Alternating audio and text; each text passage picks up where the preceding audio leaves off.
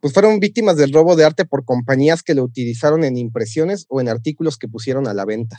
Es la historia de cómo no debes rechazar a los artistas este, de las escuelas porque puede terminar muy mal. Yo, yo les quiero hablar de, de, este fenómeno y sobre todo en el país que, que está muy, muy, muy eh, presente, que es el robo de arte sacro. Con la pandemia se, se exacerbó eh, el robo de arte porque pues se cerraron evidentemente muchos museos, muchas galerías. Advertencia. El contenido y los comentarios del siguiente material solo son responsabilidad de los idiotas que los emiten y que probablemente estén ebrios, muy ebrios o confundidos. Nos deslindamos de cualquier reclamo o queja de personas ofendidas y o muy sensibles, por lo que debe ser escuchado bajo su propia responsabilidad y riesgo. Gracias. Bienvenidos a Güey Créeme, el podcast donde investigamos de un tema de cultura general mientras nos reímos y con suerte aprendemos algo. Quizá. Yo soy Alam. Yo soy Neftalí. Yo soy José Luis. Y yo soy Brandon Montón.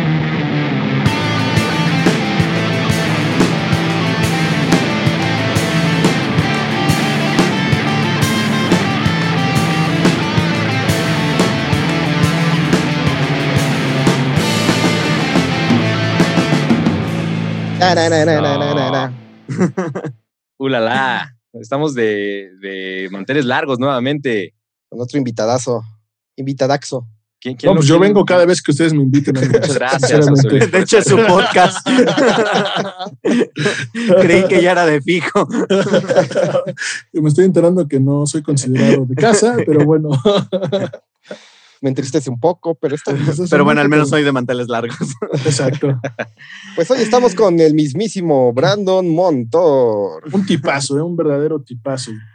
Bravo, Oh, bravo. basta. Aplausos así de, de podcast. Chiquito.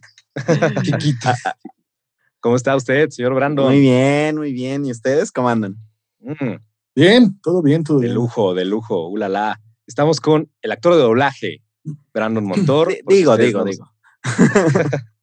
Brandon, para los que no te topen, dinos rápidamente quién eres, qué haces, Este, pues, personajes.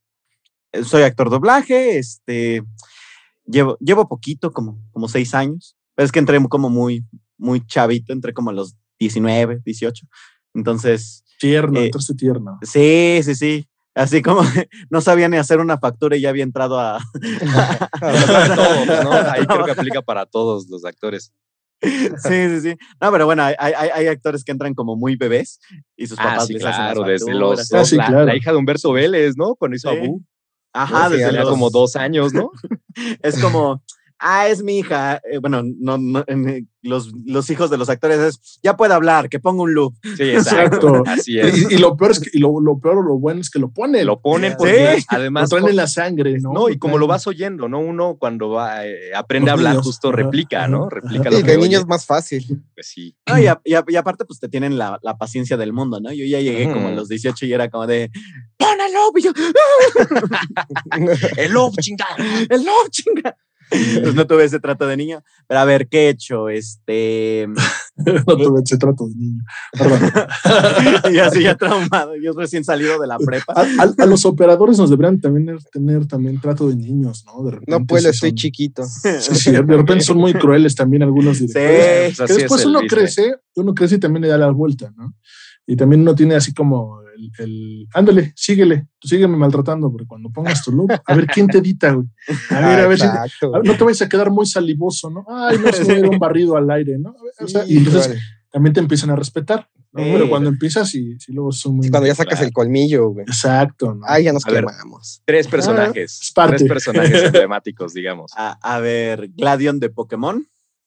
Este eh, que, que, que fue como mi sueño porque niño friki, entonces cuando llegué Claro. a hacer prueba de Pokémon dije, ¡ah!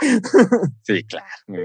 Eh, ¿Qué más? Este, Nita de los supercampeones, también fue como, co- co- como, como que llegué en una época en la que se estaban haciendo muchos remakes de muchas cosas. Está bien padre, ¿no? Como doblar algo que tuviste aparte de chiquito en una E- nueva ese- versión. Ese personaje de los supercampeones, ¿no recuerdas cómo se llamaba antes? Así cuando...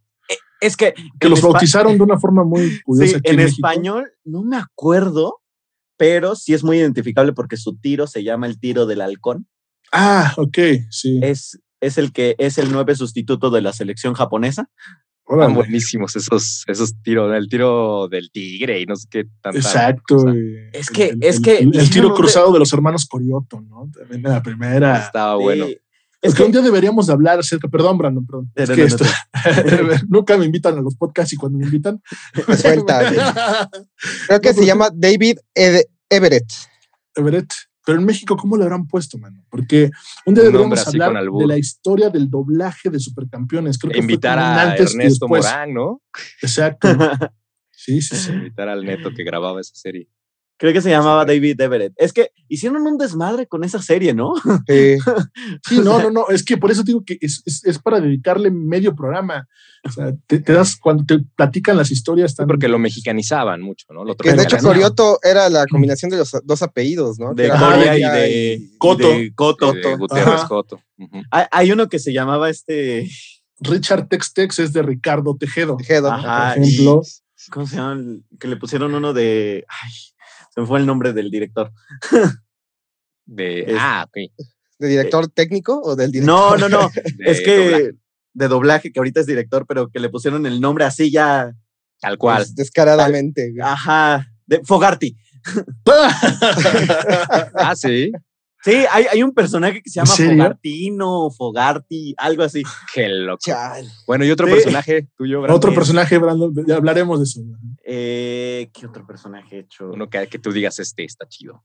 Este. Es que luego me pasa que se me van porque luego nadie los ve. O sea, yo es como Nadie mi, pela. mi- mi primer estelar, que era de una caricatura que se llama este, Let's Go Luna, Ajá. que se llama este. Leo. Pero, pues. Ese es representativo para ti, porque fue tu primero. Sí, sí, sí. Porque fue mi primer estelar. Y, y era un perrito que se- Ah. era, era unos amigos que, se, que visitaban diferentes partes del mundo y le enseñaban. Pero me pasa mucho que cuando me preguntan, "Eh, ¿y a quién has hecho? no es eh, Si me pregunta gente que tiene mi edad un poquito más, pues como no ven caricaturas Sí, o pues, no no, ven series que, no, que yo hago, es como, Es que son muchísimas, ¿no? Pues es Ajá. un gusto, un gusto tenerte aquí y que estés en, en Güey, créeme, en este episodio de Robos de Arte, segunda parte. Que de Segunda parte. man. y usted no El ha escuchado el regreso. primero, pues vaya, es el quinto capítulo de la primera temporada, muy divertido. Después de que acabe este, ¿no? Porque Sí, luego sí pasa que nos cortan, sí, y ya, ya no regresan. Pueden escuchar. No, estuvo bien culero, ya mejor ni dos.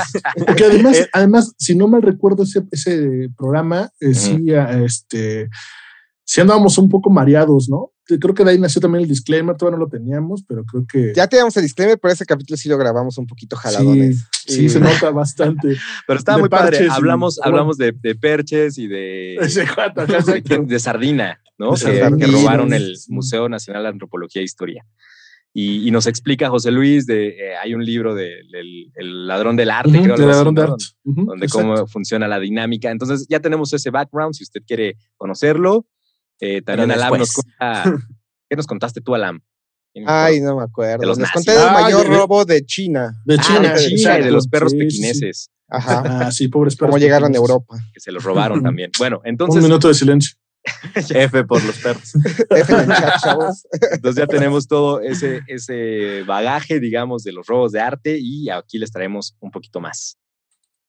quiere comenzar? Ah, no, ya está. ¿Quién quiere comenzar con su robo? Pues yo, a ver si quieres, me robo algo. ¿Qué A ver. que me robe? Mi Tu penacho zorro emplumado. Zorro emplumado. zorro emplumado. ¿Todo qué? Penacho de El Moctezuma. penacho Moctezuma que tengo aquí en mi cuarto. ah, con que estaba aquí. Todo el Sí, tiempo nadie lo sabe, pero-. Pues yo les voy a hablar un poco, es que no sé, estuvo raro porque durante la investigación me caía un poquito en cuenta que era parecido al plagio, pero no es plagio como tal. No se están robando la idea y le están modificando como mucho, digamos. Aquí se están robando obras artísticas de personas en Internet. Ok. Déjenles cuento. Primero les tengo que contar qué es la ley de MSA. La ley de MSA, que es la ley de derechos de autor de la era digital, fue aprobada el 28 de octubre de 1998 por el mismísimo Clinton, Cochinote. ¿eh? Cochinote. Cochinote. morbosón. Que solo lo recordamos por eso. Solo Sí, Creo que por eso. sí, ¿eh? Sí, nuestra generación al menos sí. Pues hizo esta ley que, que sigue vigente y, y que es bastante importante ahorita en la era digital. porque es en materia de propiedad intelectual allá en Estados Unidos. Es la Digital Millennium Copyright Act, por sus siglas en inglés, de MCA. Protege los derechos de autor de las obras creadas y compartidas en Internet. Está dirigida a sancionar a todos aquellos que vulneren los derechos de autor a través de Internet. Ok, de lo que sea que hagas. O sea, es De un lo que sea que haga un propiedad intelectual. Diseño gráfico, lo que sea. Una canción, un comercial, incluso spots, locuciones, Ok, todo pero es eso para lo que está en Internet. Ajá, específicamente para Internet.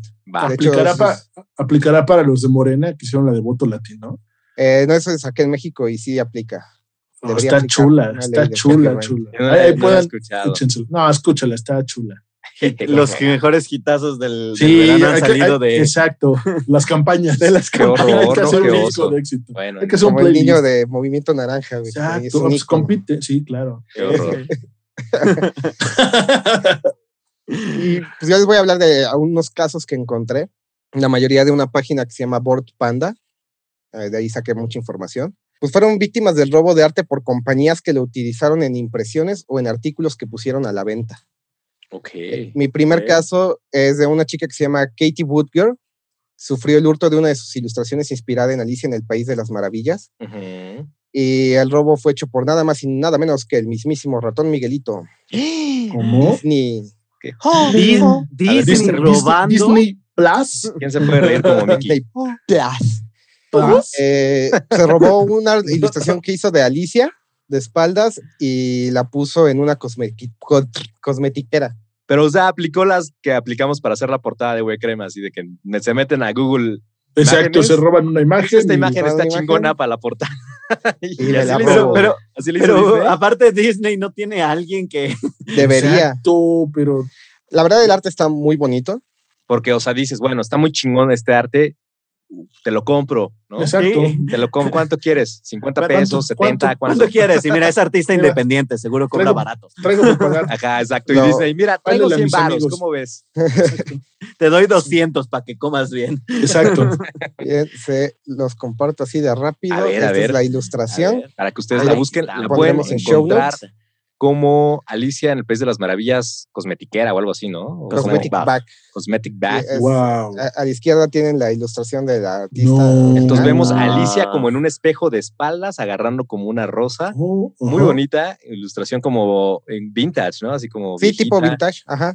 No. Pero, pero no será más bien Muy de, de- del tema que el Disney dijo, bueno, pues al diseñador, haz una cosmetiquera de Alicia y este como de, ah, esta imagen se ve chida, Me la voy a robar. me la voy a Seguramente plagiar en por ahí este va, ¿eh? Seguramente. Y pues obviamente eh, aquí el problema radica en que, en que no le dieron crédito al autor. Si le hubieran dado crédito al autor, ahí ya no hubiera habido tanta bronca de strike de DMCA. Ok. Claro. de arte. No, sí, claro, pero es una, es una réplica, totalmente cambiaron el color. Y aquí vamos a ver, me preguntas qué pasó, pues no pasó nada y es como Mm, muy ah, común porque qué son raro. compañías fuertes, güey, muy fuertes. Muy bien, mucho dinero, sus abogados. no, no le gana, no, no demandó ni nada. Sí, pero no, no procedía. O sea, ¿Por qué? ¿Por qué no ahorita lo vamos a ver. Vamos Ah, a ver ok, vari- ok. varios ¿Pero por casos. qué de una vez? No, se queda el público picado. lo siento. Regresamos después de los comerciales. Seguimos en más, en Güey Créeme. En el próximo episodio de Exacto, el misterio romance. Mi siguiente caso es de un chico llamado Ryan Corners, que fue robado vilmente por una artista peruana. Ryan Corners descubrió en una página llamada Image Rights que una de sus pinturas titulada Frida and Friends, donde sale una mujer reminiscente a Frida Kahlo, de hecho es Frida Kahlo, con unos gatitos ahí todos bonitos cargándolos. Eh, pues la ladrona la modificó poniéndole unas flores para hacerla pasar por suya. Eh, lo curioso de esta página de Image Rights es que te ayuda a encontrar tu arte y te avisa si está cayendo en un mal uso. Haz de cuenta que tú chido. subes, tienes chance de subir como hasta 100 imágenes propias Ujú. y por algoritmo te busca la, si hay algo muy parecido y te avisa si eh, hay alguna página que le está vendiendo como prop. Pues este chico pasó horas reportando cada imagen que encontraba en la web hasta que fue contactado por el artista, quien le pidió por favor no dijera nada, se quedara callado y borraría todas las imágenes y dejarías de hacer ganancias con ellas. Obviamente, pues este chico no se quedó callado, la Pues sí. reportó y dijo, es que no es el único artista al que le está robando Ratera. está, está ganando Ratera. dinero con arte impropio. Pe- Pero además dijo, no digas nada, lo borro y ya no pasó nada. Ni Con siquiera, arte no, impropio. oye, mira, Oye, perdóname. No te afectó a ti. Te doy una feria. Exacto. ¿Cómo que con arte impropio? Pues ni que fuera porno. No, o sea, impropio de que no es suyo. Ah, ok. O el caso de Sara, que le robó a artistas independientes para venderlo en su línea de ropa. Esto se descubrió cuando la artista 3J Bassen se dio cuenta que las tiendas Sara estaban tomando su trabajo y le estaban poniendo copyright. Con el descaro total, argumentando que ella era una artista independiente y ella es una corporación grande. Puta. 3J subió todas las imágenes comparativas donde se demostraba que Sara le estaba robando sus diseños y los estaba poniendo en pines de esos que te pones en la ropa. Ajá. Poco después de esto, otro artista neoyorquino llamada, llamado Adam J. Kurtz comenzó a exponer con collages todos los diseños que Sara había tomado hasta ese momento, incluyendo a artistas como Banana Bones, Big Butt, Press, Mokuyobi, eh, los de Adam, entre otros más. Con un montón de artistas. No, es una lista como de 20.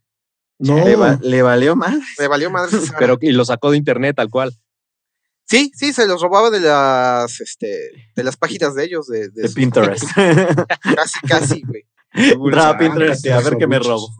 Pues llegó al punto donde creó una página específicamente donde exponía todos los trabajos robados de alrededor de 20 artistas en el internet. Todo esto terminó en Sara retirando la línea de ropa, pero ni siquiera remuneraron a los artistas, ni una disculpa, nada. Nada más Qué, fue como. qué- qué ya. fácil, ¿no? chillones casi, casi, ¿no? Pues ya no lo vendo. Pues, Sí. Pero ¿y lo De que ya ganaste? Todo fuera como eso. Subió la carta donde le respondió Sara diciendo que, pues no, que ellos eran una corporación grande y que a ella nadie la conocía. Entonces, ¿Qué pedo? O sea, y Ah. con esa arrogancia además, ¿no? sí, ¿Qué es eso, madre? Qué horror. les valió madres, güey.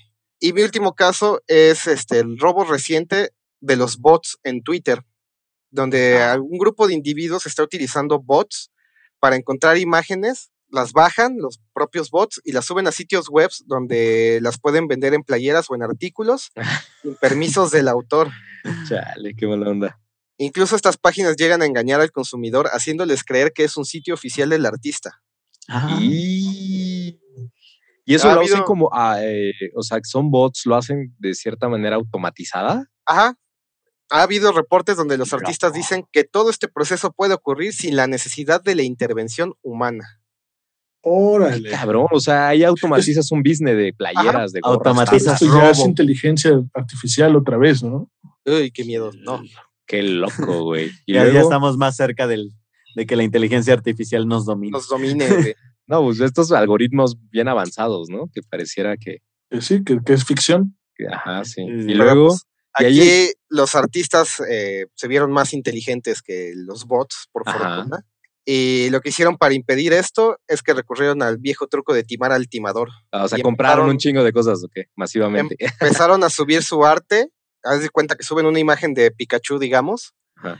donde pone explícitamente que están infringiendo los derechos de autor. Ah, perfecto. Incluso mencionan a Nintendo en la playera. Sí, Nintendo estamos infringiendo los derechos de autor, como para ver si buenísimo. Nintendo, que ya ves que es bien, Sí, claro, que va sobre. bien estricto con eso. Nintendo te demanda hasta por Nintendo. mencionarlo. Ajá, nos van a demandar por esto. Nos van a bajar el capítulo. Por esta, Se va a bajar el capítulo, En YouTube nos daremos cuenta. Si alguien, si alguien no le puede robar en el arte Eh, es a Nintendo. A Nintendo. Nada le puedes robar a Nintendo. ¿Ves el caso de los ROMs que sacaron? Ah, claro. Era una copia de tu juego si no lo tenías físico. Exacto. Tenías derecho hasta una o dos copias. Pero bueno, Ok. sí se, se les zafaron los artistas de internet Qué chido, contra los bots. qué chido.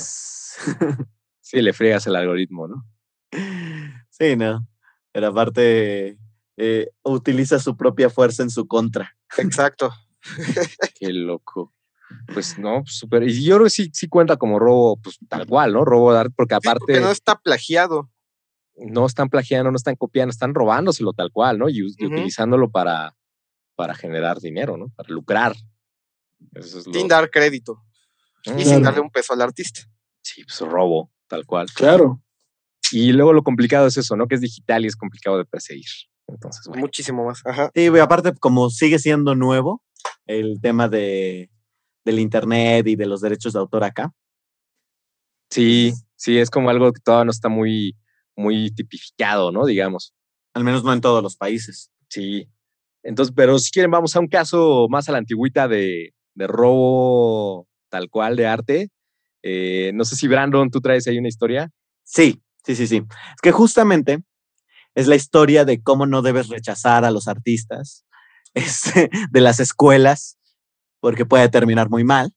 Ok, ¿de las todas- escuelas de arte o qué? Invadiendo sí. países. Todos sabemos la historia, ¿no? De que Hitler quería ser pintor, Ah, sí, cierto. pero pues entre que no tenía talento, entre que lo rechazaron de la escuela, Ok.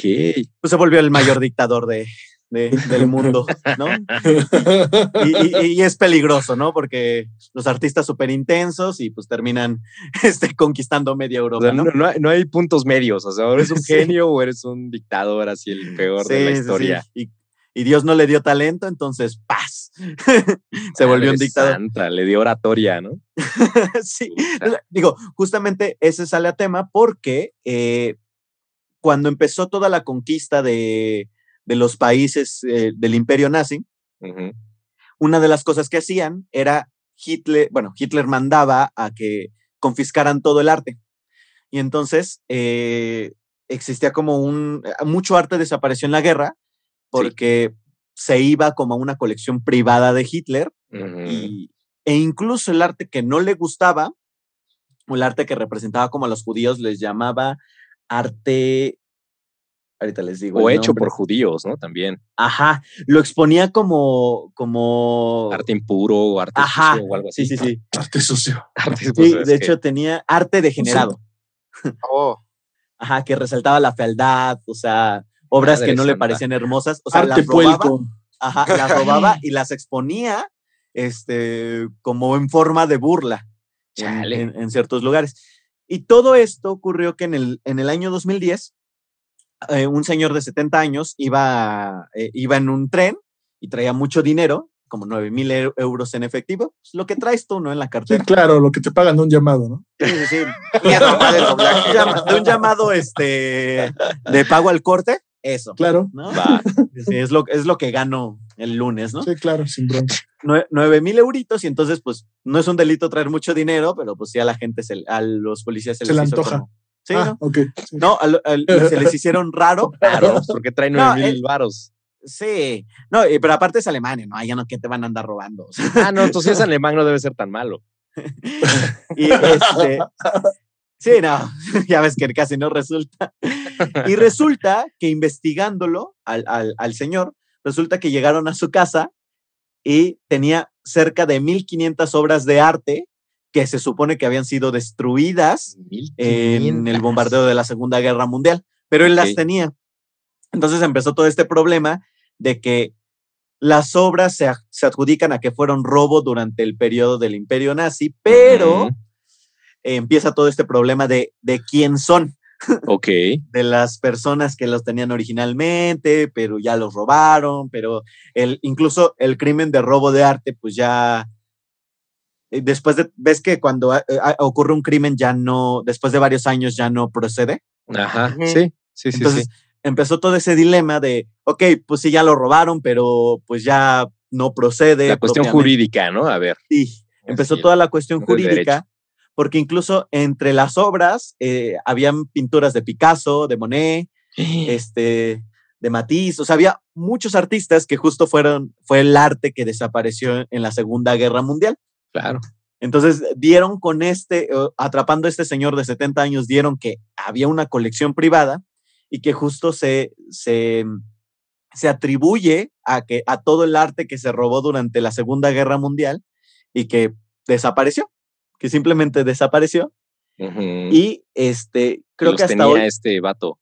ajá, sí, sí, sí, Qué loco. y que justo hasta hoy creo que es uno de los robos más grandes de arte que ha habido, Porque fue una maquinaria de un Sí, fue de- sistemático. fue, fue sistemático de conquistamos, nos robamos, conquistamos, nos robamos.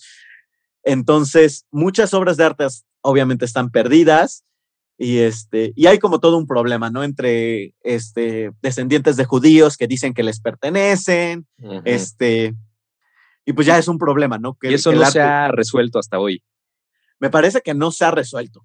Es que la, la regulación de, de piezas de arte robadas es todo un tema, ¿eh? O sea, la, la verdad es que, como dice Brandon, si, si llega a haber eh, eh, el Estado que lo está reclamando, si no tiene establecido esta forma de regular, pues ya complicó este, a tal vez el, el gobierno que lo está reclamando. ¿no? o sea, si lo recuperaron en un estado donde no está regulado, el gobierno que lo está reclamando ya se le complicó todo. Es un asunto burocrático y muchas piezas, y, sí se sabe, como a nivel mundial, muchas piezas han perdido o se han, no, no han regresado a sus países por este, por este problema. Si el, país donde lo recuperas no está legislado o tiene alguna ley como que no esté clara, ya complicó mucho y no es tan fácil como decir, oye, no, pero es que era de mi papá y pues sí, pero no es tan fácil, ¿no? Estamos hablando de muchos intereses. Vi una vez un, documentalillo ahí en YouTube de, de, cómo en París, cuando invadieron los nazis París, eh, no me acuerdo si en el Louvre o seguramente en el Louvre, eh, se volaron un montón de, piezas, ¿no? Y hubo una francesa que se dedicó a, registrar todo lo que se estaban volando y que eso sirvió y que bueno, y a ver qué hacían y como que según obviamente ya pues, tenía que trabajar para los nazis, pero eh, hacían estos registros y gracias a esos registros se supo exactamente qué piezas se robaron y pudieron recuperarlas. Entonces hay muchos casos también de, cómo protegieron el arte, ¿no? Y eso es bien interesante. Pero bueno, eso es otro tema.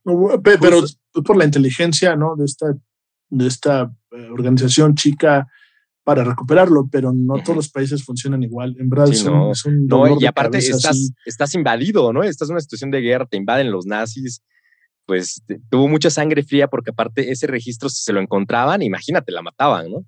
Entonces es un documental bien padre, lo voy a buscar, ah, igual se los pongo en el ah, show. Hay, hay, hay, todo, hay, todo, un caso también, por ejemplo, de, del penacho de Moctezuma, ¿no?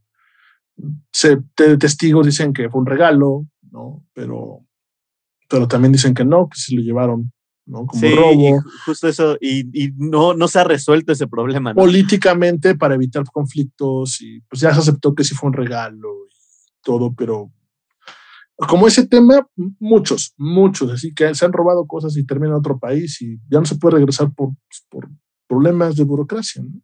Lo gracioso es cómo terminó hasta allá el penacho de Moctezuma, ¿no? Es como. terminó hasta Oceanía. Y, no sé, pero creo que también ya.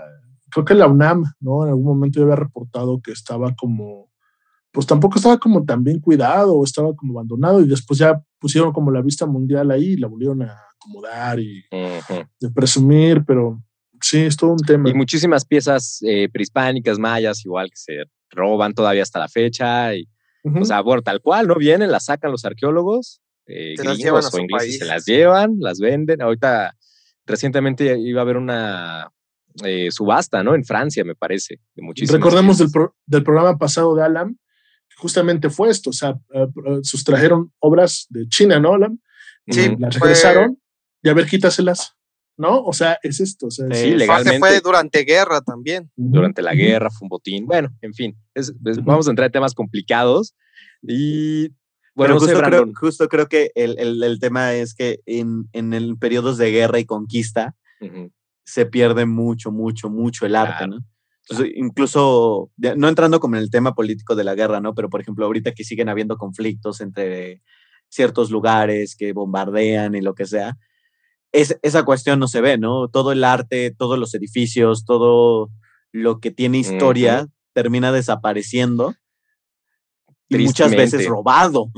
Todo Mesopotamia, ¿no? Y todo eso. Exacto. O sea, todo, ahí empezó la civilización, ¿no? O por ahí, y todo, toda la situación de Medio Oriente y toda la guerra, todo se ha destruido, ¿no? Tristemente. El caso reciente en Medio Oriente, también que empezaron a romper eh, pues, lugares de culto. Sí, claro. Por una cuestión religiosa. Sí, uff. Uf, uf, uf. Eh, pues robos nazis, no sé si tienes algo más, Brano, o eso era todo nada más. Ay, sí, si son maestros de, la, de, de, escuelas de arte, pues denle chance, aunque no la, aunque no la hagan, díganles que sí. sí, no, no, Santa. Exacto, ¿no? Ya déjenlos terminar y que pues él ya... Sí, hagan sus dibujitos. Déjenlos terminar y ya cuando no la hagan en, en, en, el campo laboral, pues ya, pero al menos no... no Exacto, no, quedó de ustedes. No quedó de ustedes. No, no, tenemos, no tendremos un dictador, como dice Brandon. José Luis, ¿qué historia traes? Este, no, yo traigo una situación que también este, para mí es como, como muy importante. Eh, vamos, yo, yo, les quiero hablar de, de, este fenómeno y sobre todo en el país que, que está muy, muy, muy eh, presente, que es el robo de arte sacro. Mm, creo, creo, que claro. es un tema muy, muy, muy importante, independientemente tu religión. Claro. Estamos hablando de cultura, estamos hablando de, ¿no? Eh, yo me, me, basé en unas entrevistas que hizo la UNAM, ¿no? Y también lo publicaron en su gaceta en el, eh, hace un año, en el 2020. Eh, dice, el robo y el tráfico de arte sacro es uno de los negocios lucrativos del mundo. En los últimos 10 años se ha registrado unas 200 denuncias en México. 200 denuncias que, que, ni siquiera se aproximan a la realidad y las ganancias son desconocidas porque es un delito que no se reporta o se clasifica mal por las autoridades, ¿no? sin uh -huh. campos incorrectos. Esto lo afirma Javier Martínez Burgos, que es un académico de, la Facultad de, Ar de, Arquitectura de la UNAM. Eh, se sabe que, que el robo de arte sacro es una práctica muy común para financiar al narcotráfico por ejemplo, porque sí, okay. sí empieza, sí empieza a dejar este, muchísimo, muchísimo dinero. Se Pero está hablando de, de, robo de las iglesias. Sí, exacto, de arte sacro, ¿no? Se está hablando que en Latinoamérica eh, las ganancias de este, de este actividad ilícita estamos hablando de 20 millones de dólares mensuales. ¡Bala! Así, de plano, ¿no?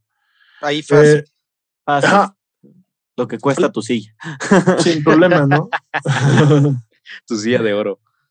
hay, hay comunidades así enteras que, que, pierden piezas de gran valor cultural, histórico, artístico y religioso, lo que justamente hablábamos. Se, se sabe que hay bandas, ¿no? Que, que se dedican a estar en las, en las comunidades y estar observando qué hay en las iglesias y mejor ellos tienen un catálogo que las mismas este, sí iglesias, ¿no? Y entonces, entonces de repente ya lo ofrecen y sí, me sirve, me interesa y se lo roban y lo entregan, ¿no? Sí. Pero ahorita estamos hablando en la actualidad de que es para financiar, ¿no? Este, otras actividades ilícitas, pero también siempre ha sido como el arte eh, a primera mano para fundir, ¿no? Por ejemplo, antes de, de, fundir el oro. Estas industrias de lavado de dinero, pues también es como era la primera mano de que me voy a robar esto, lo llevo a fundir y vendo, ¿no? O sea, claro. el, el, arte sacro siempre ha sufrido como esto. Ahorita ya es una actividad, ¿no? Ya es más difícil como que sea para primera mano porque es muchísimo dinero y ya hay mafias y, y grupos dedicados a, Claro. A, a, a, todo esto, ¿no? Qué tristeza, ¿no? Porque cuando uno va a un pueblito mágico, por ejemplo, de los lugares que visitas a fuerzas, la iglesia del pueblo, ¿no? La iglesia de, de la es como el orgullo del, del pueblo. Por, sí, claro, por todo el arte barroco, ¿no? Eh, todo esta, este sincretismo de culturas. Y entonces es lo, único, lo que uno visita, ¿no? En su país. Bueno, aquí en México es muy común, ¿no? Visitar la iglesia, seas creyente o no, por justo su valor estético, ¿no? Cultural. Totalmente, que, que, que, además hay piezas impresionantes que son valuadas, ¿no? Este, uh -huh. Muy caras, pero además está al servicio de una comunidad, ¿no? En, en este caso, este, la comunidad religiosa que ahí está, exacto, ¿no? Los, uh -huh. los este, esto, este, estos santísimos, ¿no? ¿Cómo se llaman? Este, perdón, uh, se me fue la, la palabra. Donde dan la misa. Exacto, ¿no? Ajá, el que, el que presentan, se me fue. El altar. Total, totalmente por la neta, no sé, el atrio. El atrio. Por, ser más, más neutro. que son piezas este, que, que, muchas veces son construidas de, de, de oro, ¿no? Oro puro. Sí. Y, pero además su, su, su, manufactura, ¿no? Su forma en que fue trabajada. Claro. Eh, y, y, la, y, la, leva, eh, estaba leyendo en uno de los, estos artículos, justo cuando estaba haciendo la investigación pasada, que hablábamos de que, pues muchas veces el robo de arte no es tan, tan bien pagado, tienes que tener un nicho a quien vendérselo, ¿no?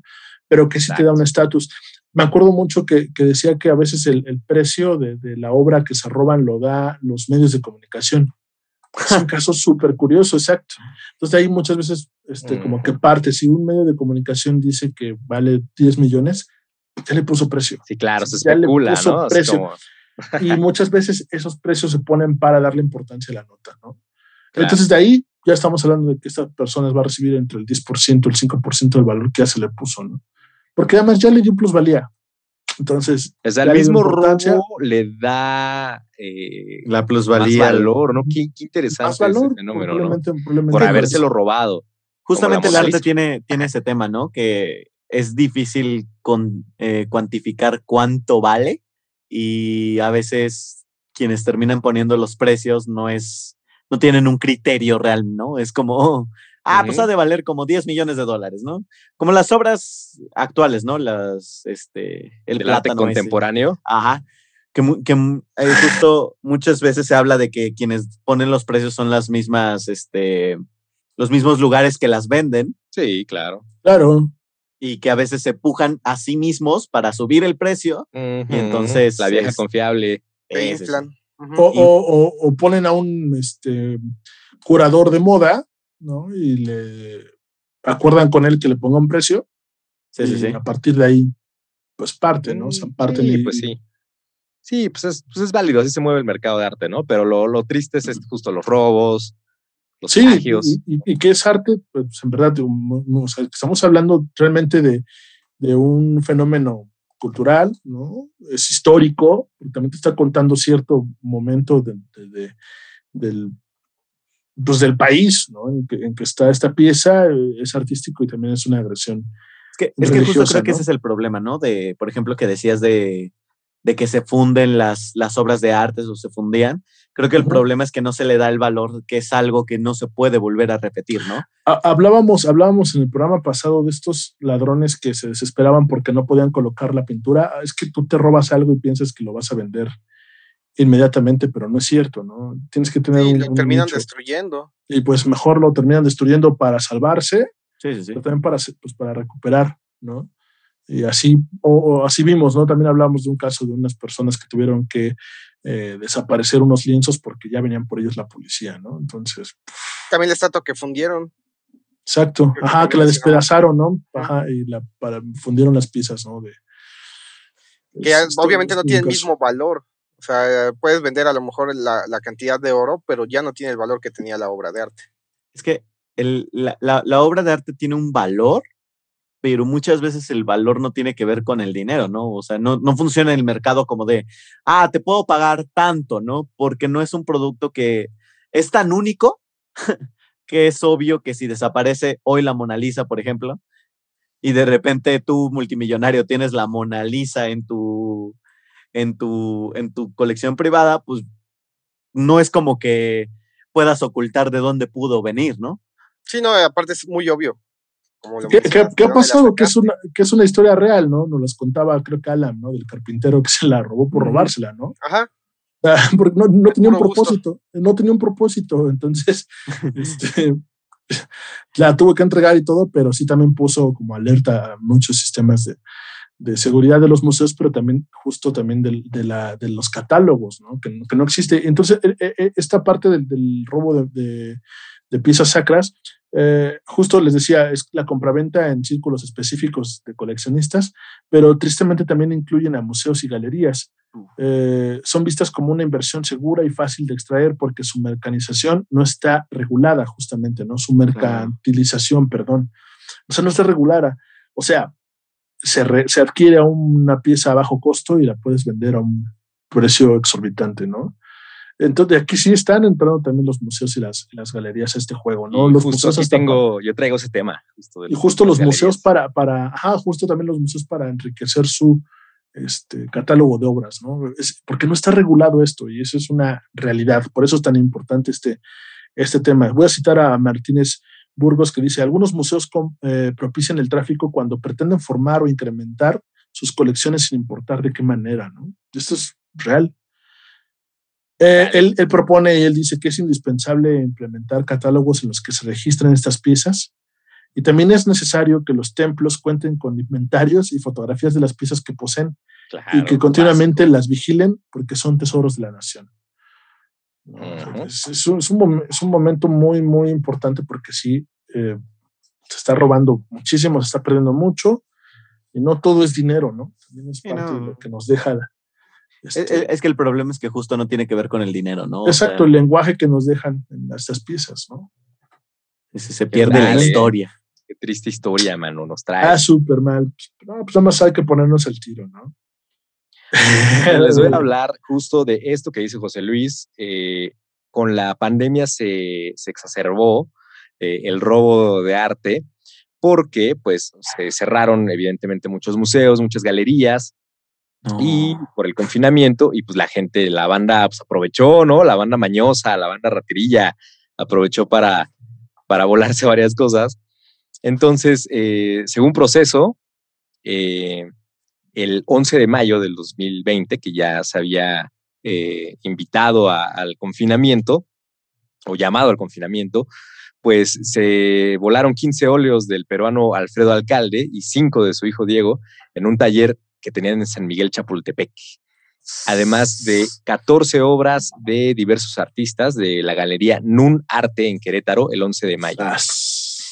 Em, entre las que se encuentran cinco del escultor Jorge Marín, valuadas en más de 40 mil dólares. Y aparte de este vato de Jorge Marín, se volaron otras dos en el Galería New Forum en Estocolmo, Suecia, valuadas en 36 mil dólares. Jorge Marín es este pintor eh, y escultor mexicano, famoso por su obra Las alas de la ciudad, que podemos ver en, el Paseo de la Reforma, que son estas salotas donde te tomas las fotos, ¿no? Ahí mm, enfrente del de Antropología. Y tienen eh, también estos, estas esculturas, estos como hombres alados con máscaras, con picos, no sé si las han visto. Sí, claro. se caracterizan por poseer ejes estilísticos y estéticos que dotan a los personajes de equilibrio. Eh, entonces, de él se volaron obras en, específico en Querétaro, esta galería estaba sobre la calzada de los arcos, donde está el acueducto. Si han ido, pues ahí, ahí la pueden topar. E, es una zona pues, transitada, digamos, relativamente, pero eh, pues se supone que, entraron de noche y pues, se volaron todo. Y a pesar de que la galería contaba con alarmas, con sistemas de seguridad, con cámaras de vigilancia, y pues vigilaban constantemente la galería, ¿no? Remotamente pero pues al parecer ninguno de las medidas funcionó. Según informa el diario. Milenio, el director de la galería Helio Pareja dice que el robo pudo haber ocurrido en la madrugada cuando no hay gente y que además pues las obras cuentan con un seguro, ¿no? Entonces, bueno, pues aunque sea, ¿no? Ay, de pero, pero ahí hablamos como de lo que hablábamos en el primer episodio, ¿no? Como que está raro, está raro esa Claro, algo no cuaja, ¿no? Algo está raro, o sea, porque están aseguradas, pues, como deben de ser, eh, pero hay sistemas de seguridad, hay cosas así como que, qué raro, no sé. Igual hasta puede dar como pie de, del hecho de que, ah, tengo el seguro, cobro el seguro y eventualmente vuelven a llegar, ¿no? exactamente, exactamente. Ya, eh, eso ya hablábamos en el primer episodio, ¿no? Que justo lo decía José Luis. Estas son las obras, por si, por si las quieren eh, buscar, búsquenas como Jorge Marín, tiene obras, la verdad, me gustan muchísimo. Son estos eh, hombres alados, eh, mucho equilibrio. están bien padres, como barrocas, no sé. Están, están interesantes. Sí, están tan interesantes. Entonces, ¿qué más? El 22 de diciembre de 2020 se robaron de la galería Oscar Román, ubicada en Polanco, esculturas de Leonora Carrington, también de Jorge Marín, otra vez pinturas del coleccionista y anticuario Chucho Reyes eh, y de Jazz Amo Art, cuya obra se vincula con la música. Y de Jorge Marín otra vez. O sea, se volaron. Jorge Marín es, cotizado. Pobre Jorge Marín. Se lo traen de. Hacer estar de cotizada, ¿no? Está cotizado. Estas, estas que les pongo son de Alfredo Alcalde, de las que les dije de Chapultepec, también búsquenlo. Me gustan estos temas porque uno también descubre, por estos temas desafortunados, ¿no? De robo, pero uno descubre obra artística. Chucho Reyes, también se volaron obra de él, era un anticuario, o sea, comerciaba antigüedades. Jazz Amoart, él se basa en la música, en el jazz. Yo creo que te gustaría mucho, José Luis y Alam, ¿no? Porque tiene estas obras bien, esta, por ejemplo, bien ácida, ahorita no carga, pero es como súper, como de una banda de jazz ahí. Le gusta mucho el jazz. Ajá, entonces está bien padre búsquenlo, Jazz Amoart. Y su obra es carísima, ¿no? También muy valuada, pero tiene obra bien padre. Yo creo que les gustaría a ustedes, a los amantes del jazz. Vean nomás eso. Jazz Amo Art, así lo pueden encontrar. Eh, bueno, también de él se volaron obras. Em, me acordé, me acordé este, de que en algún momento, como estudiante de música, hablaba con un amigo y yo le decía, ¿cómo ves la música de jazz? Me decía como de forma, de como que es una imagen deforme, pero bien estructurada, ¿no? Estética. exacto, y ahorita que veo las obras de este hombre, exacto, o sea, realmente es eso, o sea, es una imagen como deforme, pero bien estructurada, ¿no? Sí, Está, está increíble. están buenísimas, ¿no? Porque al principio como que dices puros rayones, ¿no? Y no, o sea, ya que los ves bien. Son, son de esas obras que entre más ves, más sentido le encuentras, ¿no? También chidos. Y aparte creo que expresa, ¿no? Esta musicalidad del jazz de improvisación, Ajá. eh, Claro. ¿no? De, de creatividad, explosión de la creatividad. No sé, se me hace muy padre. Entonces búsquenlo, está bien chido. Ah, súper. Es que creo que justamente lo importante, ¿no? En los artistas es que expresen más que, que lo que pueda verse obvio, sino que se vea que expresan sentimientos y emociones. Exacto. Si te transmite eso, ya, Sí, ya la ya ¿no? Sí, sí, sí. Entonces, eh, ahí les va otra. Cuando el Museo Singer-Laren de Ámsterdam, Ámsterdam cerró por la pandemia el 30 de marzo del 2020, también fue robado eh, la obra llamada El Jardín de la Casa Parroquial en Nieuwen, en primavera, la cual es el primer óleo de Vincent Van Gogh. Ah, nada más. Nada menos. Ahí le ve, ¿no? Casual. Menos mal que no solo nos pasó a México, ¿no? Menos mal que no fuimos los únicos que se quedaron, No manches, un montón. que quedamos. Esta, esta es un, una obra de 1884.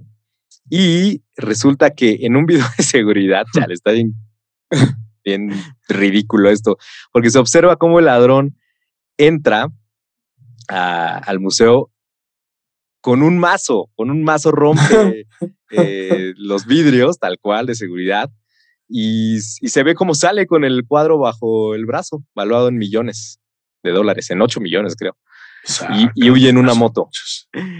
Es que me imagino que fue como de cerramos por pandemia. Oye, no, no, no, no deberíamos dejar un guardia de seguridad. No, no, no, todos. No, no, por todos. pandemia dije.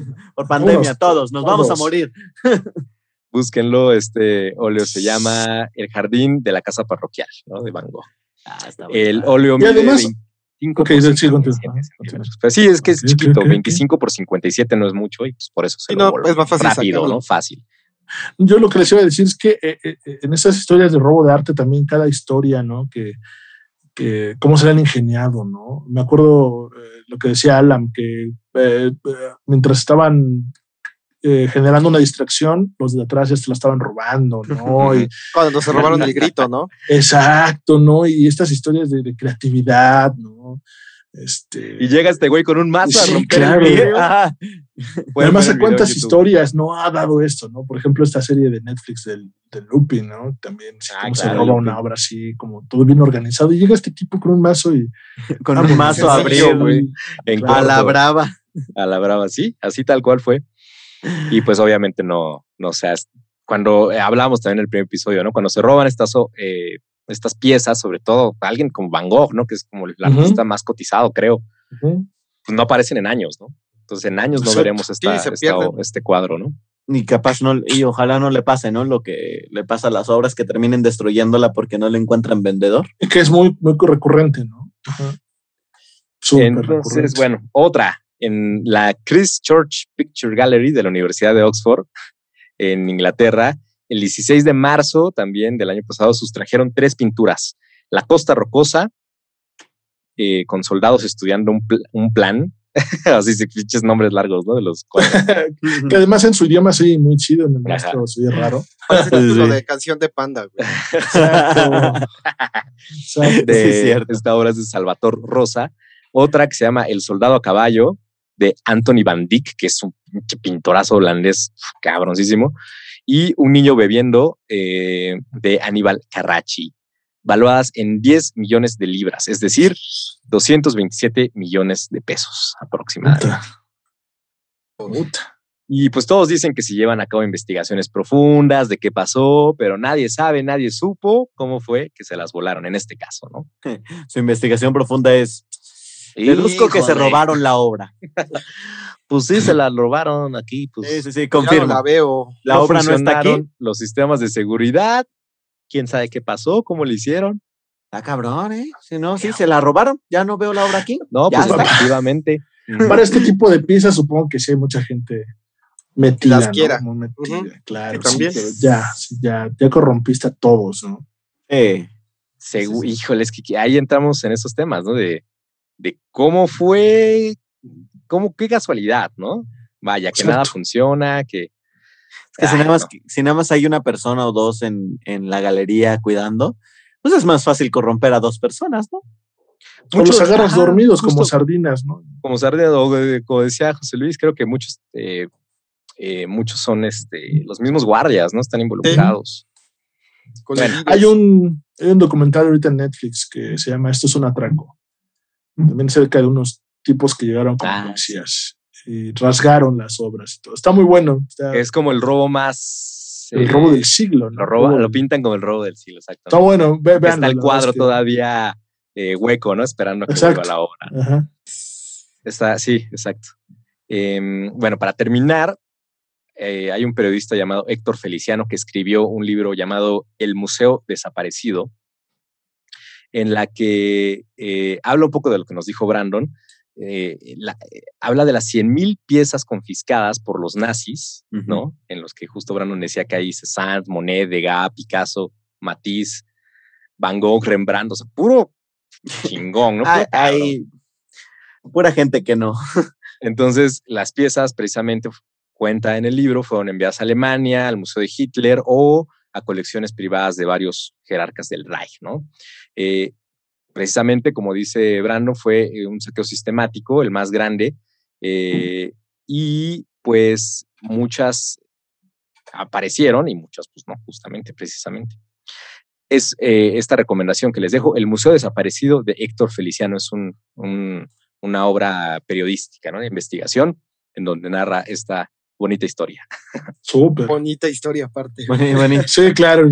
esta bella historia. Bueno, si, lo historia, si lo piensas, la historia tiene un final feliz, ¿no? no ganó. Pues, pues, ah, uf, sí, claro. Exacto. No existiríamos, de hecho. ¿Cómo sería el tercer Reich, no? Dicen el miedo ya es con Las Vegas, ¿no? Que sería como el Hotel Circus Circus, ¿no? De Las Vegas, así Ajá. como de la chingada. esa, esa, esa escena siempre me da mucha risa. ¿Cómo sería el tercer Reich ahorita? Sería como, no sé, ¿qué, qué cosas se imaginan? Wolfenstein. Ah, no, ¿verdad? No sé, yo me imagino así algo como bien culero como OV7, qué sé yo. No, bueno, sí suena muy culero. Música de Arjona, güey. Sí, claro. sería el tercer Reich, no sé. En fin, En fin, pues así es. Tristemente, los robos de arte siguen ocurriendo y seguirán ocurriendo porque hay un mercado enorme detrás de ellos. Mercados que no entendemos, el mercado de que Sí, sí, se mueven con de las grandes cúpulas del mundo, ¿no? Lo hablábamos Pues sí. también. Sí, sí, sí, es un negocio, es un negocio. También el arte legítimo es un super negocio y pues así seguirá siendo. Yo les recomiendo, porque apenas pasé por ahí y me acordé, eh, que visiten el Jardín del Arte que está ahí atrás del, del Monumento a la Madre. No sé si ustedes han ido Ujú. Ujú. ahí Sí, por sí, claro. Río Lerma, Eh, no sé dónde. Ahí Eh, que está, está ajá. cerquita de. ¿Qué, qué será? Pues el- Es el- entre es el- insurgentes y reforma. Ajá, este, este, el- la funeraria esta de Sullivan. De Galloso. Ah, exacto. Sí. Hay que- Ahí es donde se puso lo de Van. Gogh, ¿no? Ajá, exacto. Hay una exposición de Van Gogh en el, en el, ahí en el Monumento a la Madre. mon- monumento a la madre. Y atrás hay un jardincito que, bueno, por ahí les cuento rápidamente, tenía un restaurante de mi tío, mi papá, y yo siempre, según iba a trabajar, igual me iba a hacer güey y me iba al parque a jugar. Y También en tu vida en doblaje. Sí, claro, no te también, preocupes, eh. precisamente. Y entonces Sí, los no, domingos. como que son hábitos que no cambian. Exacto. Los domingos se ponen muchos artistas eh, a vender sus obras, sus esculturas y están súper padres. Entonces, eh, yo los invitaría a que apoyen Ujú. también a esa banda, ¿no? Que al igual no son los grandes nombres, pero es un arte muy padre. Vayan, aprecienlo, aunque no compren nada, qué sé yo, pero bueno, si pueden, si están sus posibilidades, pues compren un cuadrito. Y si no, pues que lo promocionen, suban la fotito Pues a sí, Instagram. Está bien padre, está bien padre para ir a darse el rol, con cuidado, evidentemente, con medidas, pero es un espacio abierto, entonces, bueno, eso, eso está padre. Está bien bonito, el jardín del arte. O el jardín del dibujante, algo así también. No, no me acuerdo. También Creo lo que sí, sé cuál es. Creo que por ahí también hay una tienda de, de cosas geeks. Pero de las viejitas, güey, así de juegos de mesa y de armar tus lloradas. ¿A poco? Sí, creo que sí. Está bien chido. Entonces visítenlo. Yo, yo les recomiendo eso y pues, pues justo visiten los museos. Antes de eh, que se los roben. puedan. Claro, pues hay que apreciar el arte, ¿no? Es antes de que se roben algo. Sí, claro. Eh, Es bien padre como, como ver una obra así con tus propios ojos, ¿no? Sí. No, la verdad es una experiencia bien chida, ¿no? Entonces, bueno, para los que nos gusta esa onda, Aprecienlo, neta. Neta es algo bien padre. No Porque no sabemos cuándo se lo van a robar. cuándo se lo van a chingar. Exacto. ¿Ustedes qué opinan? Comentarios finales sobre este triste tema. pues no roben, chavos. No No roben. es la solución. no es la solución. Y, y si roban, no roben arte. Exacto. No roben. Roben el erario público. Ah, no, ¿verdad? No, pues, no, sé, No sé. no sé. También podríamos hacer un capítulo del arte de robar. Yo El dije de de- del erario público, Pues ya hicimos robar del de, erario público. de, robos del erario público. No, puta. Aquí está Ese es uno, Hay un, un programa por mes, yo creo. Sí. Un de especial de cuatro horas, güey. Necesitamos y, dos. son- y- y nombrando uno tras otro, ¿no? Ni siquiera parando. Qué horror. Pues eh, muchas gracias por escuchar, Créeme, Ustedes. su programa de confianza. Brandon, muchas gracias. Muchísimas gracias por invitarme, de verdad. Me la No, pasé muy pues bien. tú por aceptar. En verdad, muchas gracias. olvidado. Danos tus redes, Brandon. ¿Dónde te podemos encontrar? Este, en Instagram me pueden encontrar como Brandon Montor. Perfecto. Este, y en YouTube como Brand Bell. Perfecto. Eh, Y ¿Qué, subes a YouTube? tag, ¿O qué? ¿Eh? Ah, en, YouTube? Yu- en YouTube, este. Ahorita estoy haciendo una especie de, de programa con una amiga que ella anima. O sea, Ok.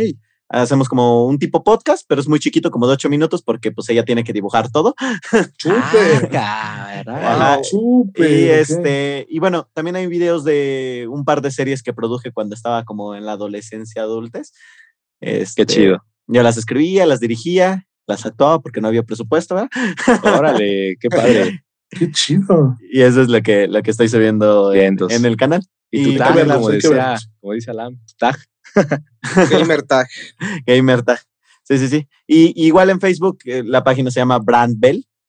Perfecto. Este, y Ok. ahí cualquier Lo cosa. pues, veremos, ahí lo veremos. Ahí búsquenlo y a nosotros nos pueden encontrar como Güey Créeme Podcast en Instagram, YouTube, Facebook y ya. Evox, exacto, todo en todos lados, en, en Apple Podcast, Spotify, todo. Y pues ya, hasta aquí llegó Muchas nuestro gracias. Güey Créeme y la siguiente semana tendremos otro tema interesante para usted. Muchas gracias. Próximamente en Güey Créeme. Yo fui Nos vemos. Yo soy José Luis. Yo soy Alam. Y yo soy Brandon. Hasta la próxima, amigos. Adiós. En el próximo episodio de Güey Créeme, misterio, acción, romance. Esto y más en el próximo episodio de Güey Créeme.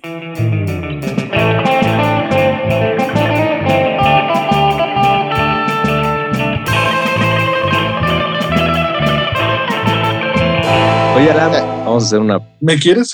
eh, ¿Me amas?